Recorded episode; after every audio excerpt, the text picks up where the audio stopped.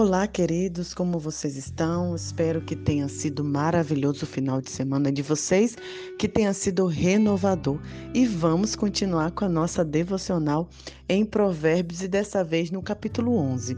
Estava lendo cada Provérbios, porque é um capítulo só, porém vários provérbios diferentes e pedindo orientação ao Senhor sobre o que deveria falar nesse dia.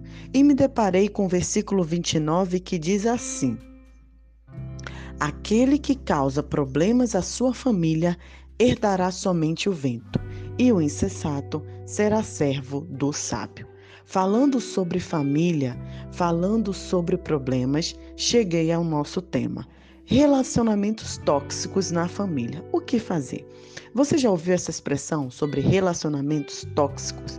Quando convivemos com pessoa, quando estamos num ambiente na qual gera angústia, tristeza, sofrimentos emocionais por conta do comportamento de alguns dos membros da nossa família.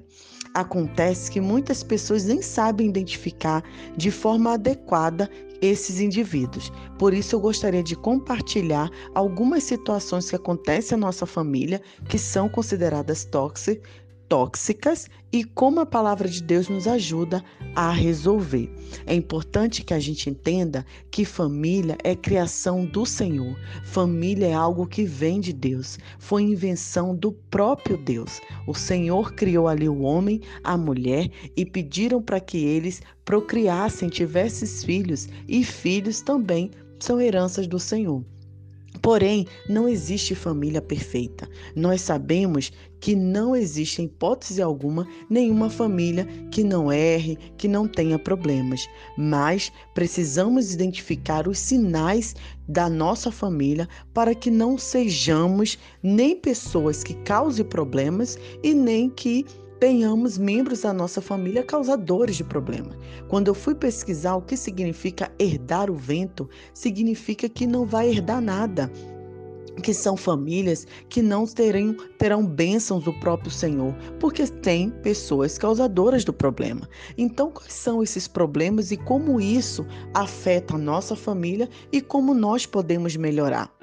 Primeira coisa é quando a gente está em uma família onde não há o individualismo, onde não há o respeito com o espaço do próximo e a união sempre acontece por obrigação. Já viu aquela situação que um parente obriga o outro a estar presente em, em determinado lugar sem que não haja um desejo que vem de dentro de fato para estar ali. Isso já causa uma situação constrangedora. Quando há também problemas de comunicação, famílias que não são transparentes, não são honestas um com o outro, pais e filhos que quebraram vínculos, que não há conexão, primos que não falam com tias e vice-versa. Quando há esses problemas de comunicação dentro do espaço, partilhando o espaço comum, gera uma situação tóxica, dificilmente de desenvolver um vínculo afetivo. Também acontece quando a família tem uma superproteção ou um desleixo por completo. Tem famílias que super protege o outro, tirando a autonomia, privando de situações que impeçam seu desenvolvimento natural. Já viu aquela mãe, aquele pai que não deixa o filho resolver seus próprios problemas, não deixa o filho fazer suas próprias escolhas, tá sempre em cima, querendo controlar, querendo mandar, querendo direcionar. Ou também tem outras famílias na qual deixa por completo as emoções e a criação do filho, acha que pode, o filho cresce por si só e de jeito nenhum esses extremos são bons, né?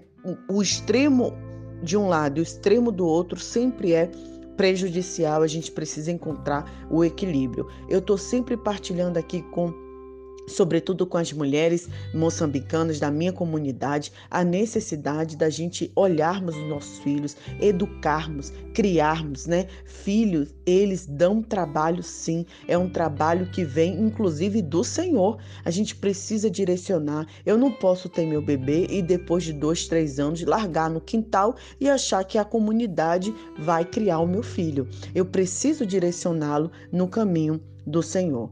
Também é um, é um problema da família que é tóxica quando há um distanciamento emocional, né? Aquilo que eu falei de que os pais não se preocupam com a emoção dos filhos e vice-versa, não é, não falta ali, né? Não tem falta do, do básico, da comida, do alimento, da higiene, mas as emoções são pouco trabalhadas, é uma relação com frieza. Você já viu aquele pai que não consegue dizer eu te amo para o filho, ou aquela própria mãe que não consegue dizer filho, mamãe errou, mamãe te ama, você é importante para mamãe, né? Isso causa um distanciamento emocional, queridos. E não é isso que a palavra de Deus quer para nós. Quando tem brigas constantes, né? Uma criança é criada em um ambiente em que tem discussão, que tem debate, que tem brigas, ela cresce sem nenhuma estrutura emocional, sem nenhum equilíbrio e tem casos mais graves que gera violência física, mental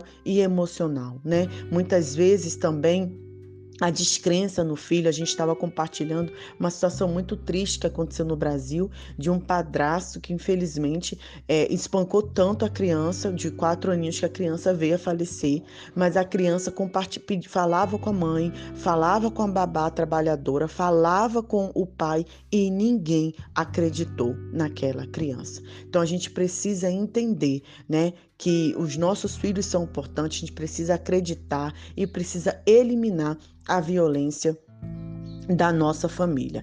Já partindo para o que a Bíblia quer para nós, eu quero compartilhar uma, um, um exemplo né, de, do que aconteceu aqui na minha família. Como eu disse, a nossa família não é perfeita, não existe, é, essa perfeição, mas é, ontem nós tivemos uma reunião familiar, né? Algo que meu pai fazia conosco e eu estou repetindo com meu filho. Então, sentei com meu filho, eu e meu esposo sentamos com ele para compartilhar algumas coisas com ele, falar que a gente não estava satisfeito com alguns comportamentos dele, a gente precisava é, que ele colaborasse mais, cooperasse mais. E a gente começou a reunião dizendo o quanto ele era importante, o quanto nós amávamos, né? Porque chegou uma outra, uma outra bebezinha na família, a irmãzinha, ele pode estar tá achando que ele perdeu espaço, mas isso não existe, né? Na família que vem de Deus, cada um tem o seu espaço. E foi uma conversa maravilhosa.